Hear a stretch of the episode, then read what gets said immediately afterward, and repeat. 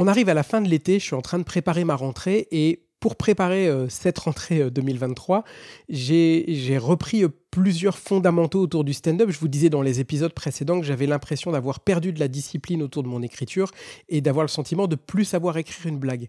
Et face à ce problème que j'ai identifié, j'ai mis en œuvre trois solutions. Il y en a deux que je vais détailler assez rapidement et la troisième qui est peut-être la plus importante pour moi sur laquelle je vais m'attarder. La première euh, solution, c'est que comme j'avais perdu de la discipline, de la régularité autour de l'écriture, j'ai utilisé le temps des vacances, puisque j'avais rien d'autre à faire, pour euh, développer des idées de stand-up et changer un petit peu ma manière de travailler. Tous les matins au réveil, dans les 15 premières minutes après mon réveil, je me rends compte que j'ai des idées très brutes il y a des, angles, ou, enfin, il y a une idée euh, intéressante qui arrive. Je la note sur mon téléphone, et puis je fais ma journée, mon petit déjeuner, etc. Et l'après-midi, je vais me poser sur une terrasse que j'aime bien, un truc calme, un endroit où je le fais euh, au bar euh, où on organise le Comanxé, où je me sens bien. Et je prends un classeur et je développe cette idée et ça peut durer 10 minutes, parfois ça dure une heure, mais je vais travailler sur cette idée ou les idées que je me suis notées dans mon téléphone et je fais ça euh, vraiment chaque jour. Et puis euh, lorsque l'idée que j'ai écrite le matin ou la veille me semble pas intéressante à relecture, dans ce cas-là, je fais un, écriture de, un exercice d'écriture automatique dans lequel je vais euh, là pour le coup sur un clavier taper tout ce qui me passe par la tête. Euh, et je le fais sur un clavier parce que je tape beaucoup plus vite que j'écris et mon rythme de frappe suit beaucoup plus mon rythme de pensée. Ça me frustre moins puisque j'ai moins l'impression, contrairement au papier, de perdre des idées. Donc je tape tout ce qui me passe par la tête jusqu'à ce qu'une idée intéressante sorte et ça vient compenser le fait que euh, l'idée que j'avais notée le matin même, je la trouve plus intéressante ou alors j'avais rien noté ce matin-là. Tous les jours comme ça, j'ai écrit quelque chose de nouveau. Ça m'a fait beaucoup de bien et je me suis rendu compte que naturellement, j'avais pas perdu mes connaissances. Et en plus, euh, tous les jours, je me mettais dans un mood, dans un, environnement matériel dans lequel je me dédiais au stand-up. C'est-à-dire que, quel que soit l'endroit où j'étais, j'écrivais toujours dans mon classeur dédié au stand-up. C'est un classeur un peu particulier. Je l'ai acheté aux États-Unis. C'est un peu euh, euh, un, un kiff de, d'écrire là-dedans, je pourrais écrire sur n'importe quoi d'autre, mais ce classeur, il a un format de papier américain qui n'est pas le même que les feuilles en France, et donc je sais que quand j'écris dessus, c'est pour écrire du stand-up, c'est vraiment dédié, c'est mon classeur d'écriture.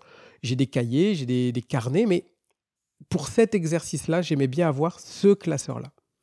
Et sur la table, je posais toujours deux bouquins euh, qui me mettent dans l'ambiance, entre guillemets. Je mettais toujours le Comedy Bible d'un côté, le livre de Christine Bérou de l'autre. Non pas que je les parcours, que je les lise et que j'y trouve plein de trucs. Des fois, il y a des, c'est bien de, les relire et de me replonger dans des, des basiques, mais c'est surtout le fait que je les avais sur la table et que ça me rappelait que là, tu es en train de travailler du stand-up. Je suis pas là en train de regarder des films ou de regarder mon téléphone. Il y a les deux livres, il y a mon classeur. Là, c'est stand-up maintenant. Et donc, ça m'a beaucoup aidé en, en, termes de discipline de travailler comme ça. Et à la fin de ma première semaine de vacances, j'avais écrit cinq nouvelles minutes de blagues. Et je suis content parce que ça faisait longtemps que ça m'était pas arrivé de développer des idées comme ça et d'avoir cinq nouvelles minutes de matériel. Et je me dis que si je fais ça tout au long des vacances, ça me permet d'avoir 10, 15 nouvelles minutes de matériel à tester à la rentrée, qui seront peut-être pas toutes incroyables, mais c'est pas grave parce qu'une fois que j'aurai élagué et enlevé tout ce qui n'était pas intéressant, il me restera quand même bien 5 minutes resserrées qui seront, elles, intéressantes. Donc ça, c'est mon objectif, là, jusqu'à vraiment la reprise, c'est de continuer à développer ces idées-là quotidiennement et de garder cette discipline surtout à la rentrée. Et je me rends compte que les vacances sont vraiment propices à ça et que le vrai enjeu maintenant, ça va être de continuer le matin à pouvoir noter ces idées et à un moment de la journée à me réserver un temps dans un planning contraint pour écrire, peut-être même juste 10 minutes, mais commencer à écrire deux trois blagues autour des idées que j'avais notées. Donc, j'ai retrouvé de la discipline. Maintenant, mon challenge à la rentrée, c'est d'ancrer ça dans mon quotidien. La deuxième chose que j'ai changé, justement pour ancrer ça dans mon quotidien, c'est que je me suis rendu compte aussi que au début, quand j'ai vraiment commencé les scènes, je prenais des cours de stand-up dans une école d'art pas très loin de chez moi. C'était un cours pour débutants le samedi après-midi. Il y avait un cours pour les confirmer le lundi, mais j'y avais pas accès naturellement. Je débutais. Et j'ai fait deux saisons de ce cours. À la fin de la deuxième saison, j'avais décidé de ne pas y retourner et le cours s'est arrêté. Et donc, j'ai pas vu d'obstacle au fait que le cours s'arrête. Je me suis dit, ok, bah, c'est comme ça, euh, ça se goupille bien. Sauf que l'année qui a suivi, j'ai perdu totalement cette discipline que j'avais quand je suivais des cours, de devoir écrire de la nouveauté régulièrement pour ne pas arriver en cours sans rien, euh, vraiment les mains dans les poches. C'est un truc que j'aime pas. J'aime pas être celui qui a pas travaillé dans une classe. Et donc ça m'obligeait même un petit peu à écrire des nouvelles choses ou à modifier les sketchs que j'avais, à rajouter des blagues resserrées pour arriver le samedi avec quelque chose de neuf ou de différent. Et le fait que le cours s'arrête et que j'y aille plus, eh ben ça m'a euh, fait perdre cette discipline que j'avais au moins une fois par semaine. Et je me rends compte, je vous le disais juste avant, que si je veux ancrer euh, ces, habitudes dans mon quotidien, là pour la nouvelle saison, il faut que je reprenne de la régularité. Cette régularité, je la retrouve en reprenant des cours. Et donc, je vais aller cette fois dans le cours déconfirmé du lundi, dans lequel je vais nécessairement me retrouver avec des gens qui, eux, suivent le cours depuis plus longtemps que moi, qui ont plus joué, qui sont euh, probablement plus forts. Et je sais que ça va être inconfortable au début parce que je vais me retrouver dans un environnement où je suis avec des gens plus forts, où je serai donc moi le moins fort ou un des moins forts. Et ça va être un peu désagréable au début. Et pour autant, je me suis rendu compte depuis que j'ai commencé que c'est en étant avec des gens forts qu'on devient fort. Et donc, je me mets en difficulté là aussi, mais ça va me permettre, un, de récupérer de la régularité, de la discipline dans ma manière de travailler, puisque c'est deux heures par semaine, ben, il y aura quand même bien deux heures dans mon planning dédié au stand-up. Et puis la deuxième chose, c'est que ça va me mettre en confrontation avec d'autres personnes, d'autres techniques. Et je sais que le prof de ce cours-là, qui est à la base, lui, un improvisateur, dispense dans ses cours de la technique. Et pas que de la technique de blague, c'est de la technique de scène, de jeu, d'improvisation, euh, etc. Et ça m'intéresse beaucoup d'aller explorer cette partie-là. Pourquoi? Et ça va être lié au troisième aspect, je me rends compte aussi euh, la, troisième chose que j'ai travaillé durant cet été, c'est d'analyser des textes de stand-up pour faire des exercices et comprendre la mécanique de blague d'autres humoristes. Et je me rends compte quand je lis les textes, souvent, que les textes eux-mêmes se suffisent pas. Euh, tout ce que l'humoriste y ajoute de jeu, d'act-out, etc., c'est ça qui fait que c'est vraiment marrant. Et je me rends compte aussi que le fait d'écrire des blagues, ça va être bien, je vais en avoir besoin, mais je vais devoir me perfectionner aussi sur moi comment je suis sur scène. Et je m'en suis rendu compte, et c'est la troisième chose que j'ai changé, euh, j'ai beaucoup regardé de spectacles là pendant euh, la fin de saison et l'été. J'ai commencé à remettre des spectacles dans euh, mes listes Netflix, Prime Video, etc. C'est quelque chose que j'avais un petit peu perdu tout au long de la saison et je me rendais pas compte pourquoi. Je sais toujours pas pourquoi d'ailleurs. Je pense que dans le flot du quotidien, euh, je regardais des séries, voire je regardais rien du tout, mais avec la masse de taf, j'avais moins d'attention, moins d'intérêt à regarder du stand-up euh, sur les plateformes. Et puis je me suis aussi rendu compte qu'avec toute l'énergie que je mettais dans mon propre plateau, et le fait que je sois moins sur Paris euh, le soir pour jouer ou pour autre chose que le travail, j'allais plus voir de plateau non plus. Et ça m'a frappé parce que je suis allé euh, faire, il y a pas longtemps, il y avait un, copain humoriste sur Paris qui, pour son anniversaire, avait organisé un plateau dans un bar. Et c'était la première fois depuis des mois que j'allais voir un plateau. Et je me suis senti bien et heureux d'être dans ce plateau. Les gens étaient marrants, il y avait une bonne ambiance, c'était vraiment, c'était trop bien.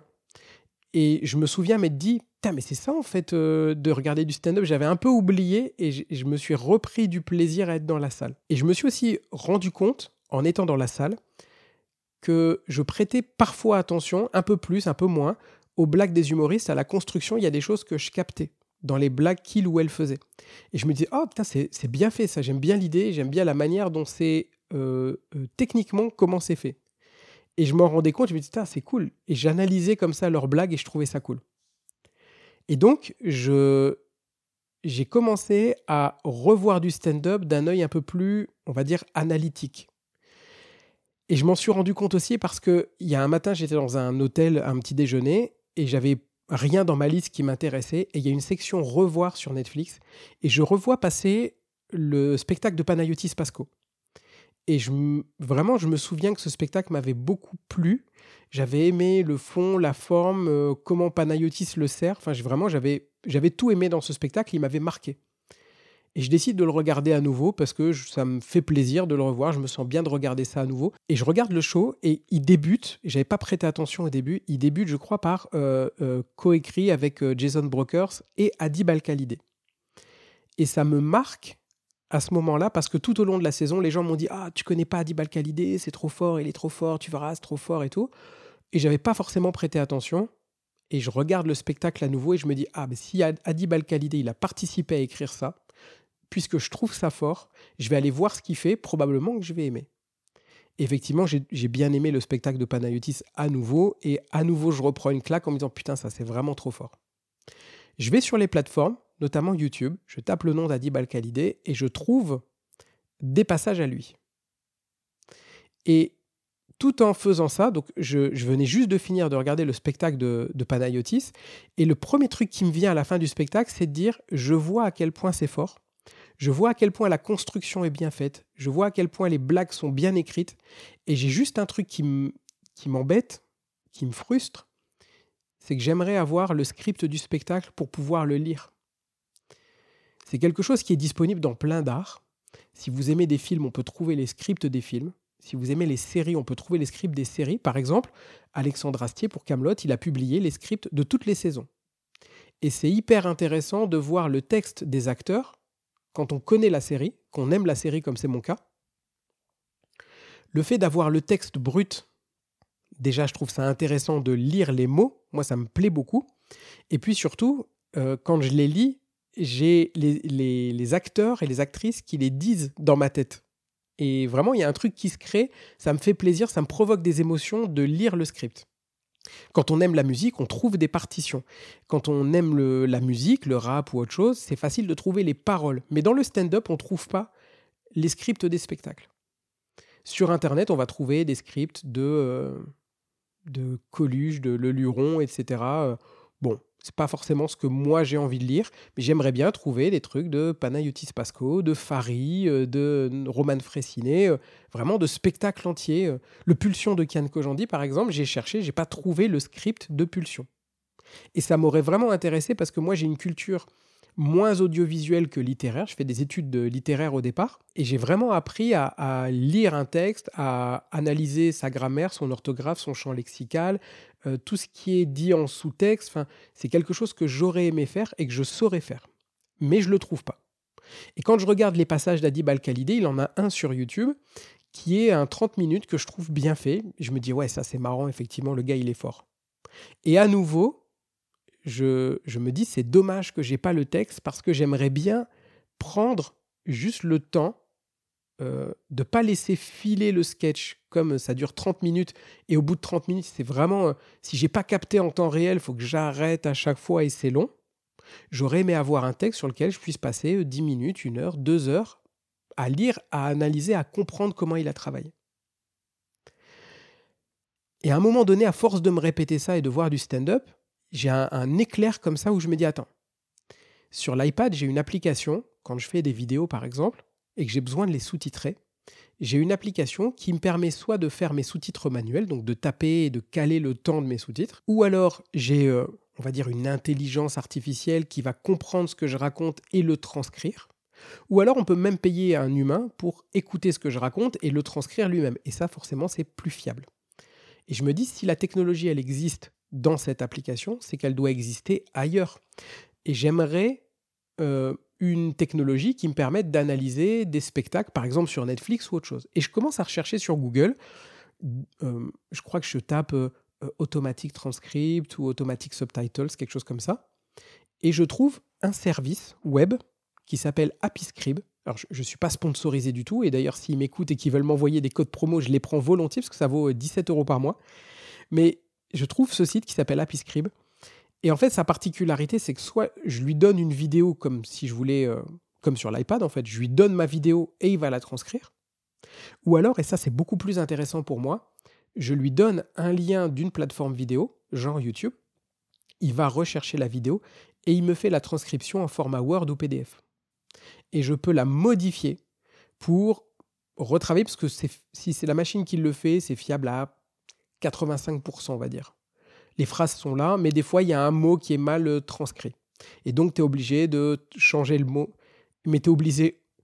Mais donc ça veut dire que tu es obligé de changer le mot ou euh, tu es obligé de retravailler une phrase pour la remettre au carré, on va dire. Mais globalement, c'est fiable. Et je fais ça au début euh, en formule d'essai. Et sur la formule d'essai, tu as le droit à pas beaucoup de temps. Et je me dis, il faut que je trouve un passage court, que j'aime bien, qui est de l'intérêt pour moi à analyser, que je trouve fort. Et je repense au Montreux de Merwan Ben Lazar, celui avec euh, Waze, les Vikings, etc. Je prends le lien YouTube, je le file à Happy Scribe. Au bout d'une minute ou deux, je reçois un mail comme quoi ma transcription est prête et sur le site, j'ai accès à un fichier Word qui me permet de revoir toute la transcription de, de Merwan. Et si je, je, clique à un endroit, je peux même accéder à la vidéo, au passage de la vidéo en question, pour revoir la vidéo, pour m'assurer que le mot ait bien été transcrit, etc. Donc c'est plutôt bien fait, je trouve. Et le, le premier truc qui me frappe, c'est à quel point Merwan, il sert bien son texte.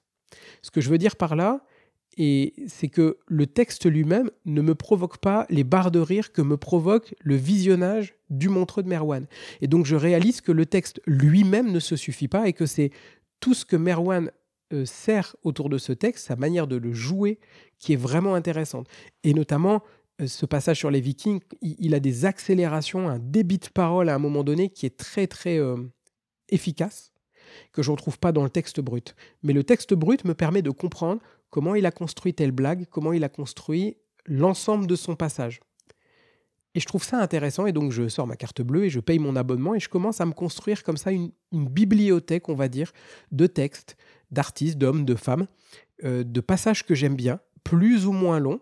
Je prends le 30 minutes d'Adibal Khalidé, je prends les passages de Roman Fressinet, je prends euh, euh, le Pulsion de Kian Kojandi. C'est très intéressant de, de regarder la transcription de Pulsion, par exemple. Les passages sont bien construits, je pense notamment le passage où il parle du fait qu'il est allé au cimetière, il parle de la mort de son père. Ce passage-là, moi, je le trouve très fort en termes d'écriture. Mais la construction du spectacle aussi, elle est très intéressante à analyser, la manière dont il, rappelle certaines notions à, des moments du spectacle qu'il a déjà évoqués dans le spectacle 10 euh, ou 15 minutes avant, est extrêmement intéressant. Et je commence à me constituer ma petite bibliothèque comme ça, et ça me sert à comprendre comment travaillent les professionnels, quelles sont les techniques qu'ils utilisent, la construction de leur spectacle, à quel moment et comment ils construisent des passages efficaces. Et vous devez vous souvenir que dans un épisode précédent, je vous disais, euh, au début, on raconte des histoires et après, on travaille pour en faire des blagues. Et je me rends compte à quel point ces humoristes professionnels ne racontent pas d'histoires, ils font des blagues autour des histoires qu'ils racontent. Et c'est pas ouais, alors une fois j'étais à tel endroit, puis c'est marrant parce qu'il y a eu un truc. Non, non. C'est tout de suite, blague. Et vraiment, quand tu as le texte sous les yeux, moi, ça, je l'avais entendu naturellement. Mais de l'avoir sous les yeux, ça y est, maintenant, c'est rentré dans ma tête. Et vraiment, le, la conjonction, elle se fait entre revoir du stand-up et l'analyser. J'étais sur Prime Video et je vois dans mes suggestions passer un humoriste que je connaissais pas, je le connais en tant qu'acteur, mais je ne savais pas qu'il est, humoriste. Euh, c'est Jimmy O. Yang. Peut-être que vous ne le connaissez pas. Jimmy O. Yang, c'est un acteur qui joue dans une série que j'aime bien qui s'appelle Silicon Valley. Et son spectacle est sur Prime Video. Et je n'aurais pas regardé peut-être son spectacle naturellement. Mais comme je connais sa tête, je me dis, tiens, c'est, marrant, lui, il est, euh, il est humoriste. Et j'ai un peu ce réflexe un peu bête de me dire, ah d'accord, c'est encore un acteur qui veut faire l'humoriste. Et je regarde le spectacle. Et le début, je me dis putain, mais c'est vraiment trop fort. Et je regarde le spectacle et je me dis, mais le mec, c'est trop fort. Et je vois la construction des passages, des vannes et tout. Et c'est vraiment, je trouve, très, très, très efficace. Il raconte, puisqu'il est asiatique, il raconte beaucoup de choses sur lui, sur sa communauté, sur ses parents, mais en allant chercher aussi souvent des choses très universelles qui ne sont pas reliées qu'à la communauté asiatique. Et je trouve ça intéressant, la manière dont il le fait. Et là, à nouveau, sort le fait que je, voudrais avoir la transcription. Et le problème que je rencontre, c'est que comme le, spectacle de Panayotis, c'est une plateforme où j'ai pas le lien du spectacle. Et donc, je ne peux pas copier ce lien et aller le donner à AppyScript pour qu'il me fasse la transcription. Et là, je commence à avoir cette frustration de ça, c'est dommage parce que c'est vraiment un spectacle que j'aurais aimé analyser. J'en comprends intuitivement beaucoup de choses et ça m'aurait aidé de le lire. Et vraiment un peu dans le désespoir, je vais sur Google et je sais plus ce que j'ai tapé, mais je crois que j'ai tapé euh, euh, Jimmy O. Young, Good Deal, puisque c'est le nom du spectacle, transcript. Et parmi les premiers résultats, je tombe sur un site web que je connais pas et je tombe sur la transcription du spectacle. Vraiment, il y a quelqu'un qui, sur son site web, avec une belle photo et tout, il fait un article et en fait, il, transcrit l'intégralité du, du, spectacle, y compris les réactions du public. C'est-à-dire que quand le public encourage l'artiste, entre crochets, il y a marqué cheering. Quand les gens applaudissent, il y a marqué applause. Et il y a comme ça toute une page complète de la transcription de Good Deal. Et là, je me dis, putain, mais c'est trop fort. Donc, je me fais une capture d'écran sur l'iPad. Euh, quand vous faites une capture d'écran sur l'iPhone ou l'iPad, vous pouvez choisir soit de capturer ce qui est à l'écran, ou il y a une deuxième option de, pour, euh, capturer l'intégralité de la page. Et en gros, ça fait un screenshot de 14 ou 15 pages consécutives, comme si j'avais scrollé jusqu'en bas. Et j'enregistre ça sur mon iPad et je me retrouve avec, je ne sais plus, peut-être 15 pages de texte à analyser de capture que je transcris en PDF, que je transforme en PDF, et je peux la noter comme ça avec mon Apple Pencil, et je commence à faire des surlignages, des soulignages, des flèches, des notes dans la marge et tout, et je commence à me retrouver avec 15 pages de texte noter, où ça me saute à la gueule, mais vraiment, euh, il y a plein de choses qui me frappent dans la construction de son spectacle, où je me dis, waouh, mais c'est trop bien fait, et je m'écris tiens, ça c'est telle technique, tiens, je traduis en français, tiens, ce qu'il fait là, c'est d'expliquer telle notion et de l'appliquer à une autre notion, etc., etc. Et je trouve ça trop fort. Et je me rends compte que la personne qui a transcrit ce spectacle, non seulement elle a transcrit celui-là, mais elle en a transcrit plein d'autres. Elle a fait des transcriptions de plein de spectacles de stand-up US, et sur son site, je me le suis mis en favori, elle a comme ça des transcriptions de... Alors il y a plein d'artistes que je connais pas, il y a des plus gros artistes, et il y a comme ça les transcriptions de tous les spectacles. Et je me dis, donc je ne suis pas le seul que ça doit intéresser ce truc-là. Et ma manière de travailler avec ça, ça a été de me poser sur les terrasses. Quand j'avais fini de développer euh, mes idées, je reprenais la transcription du spectacle de Jimmy O. Yang et j'allais chercher une technique, une notion euh, du spectacle par exemple, je me dis, tiens, cette notion-là, il, euh, il, évoque les caractéristiques d'une situation et dit, tiens, ce serait marrant si dans telle situation, ces caractéristiques-là s'appliquaient.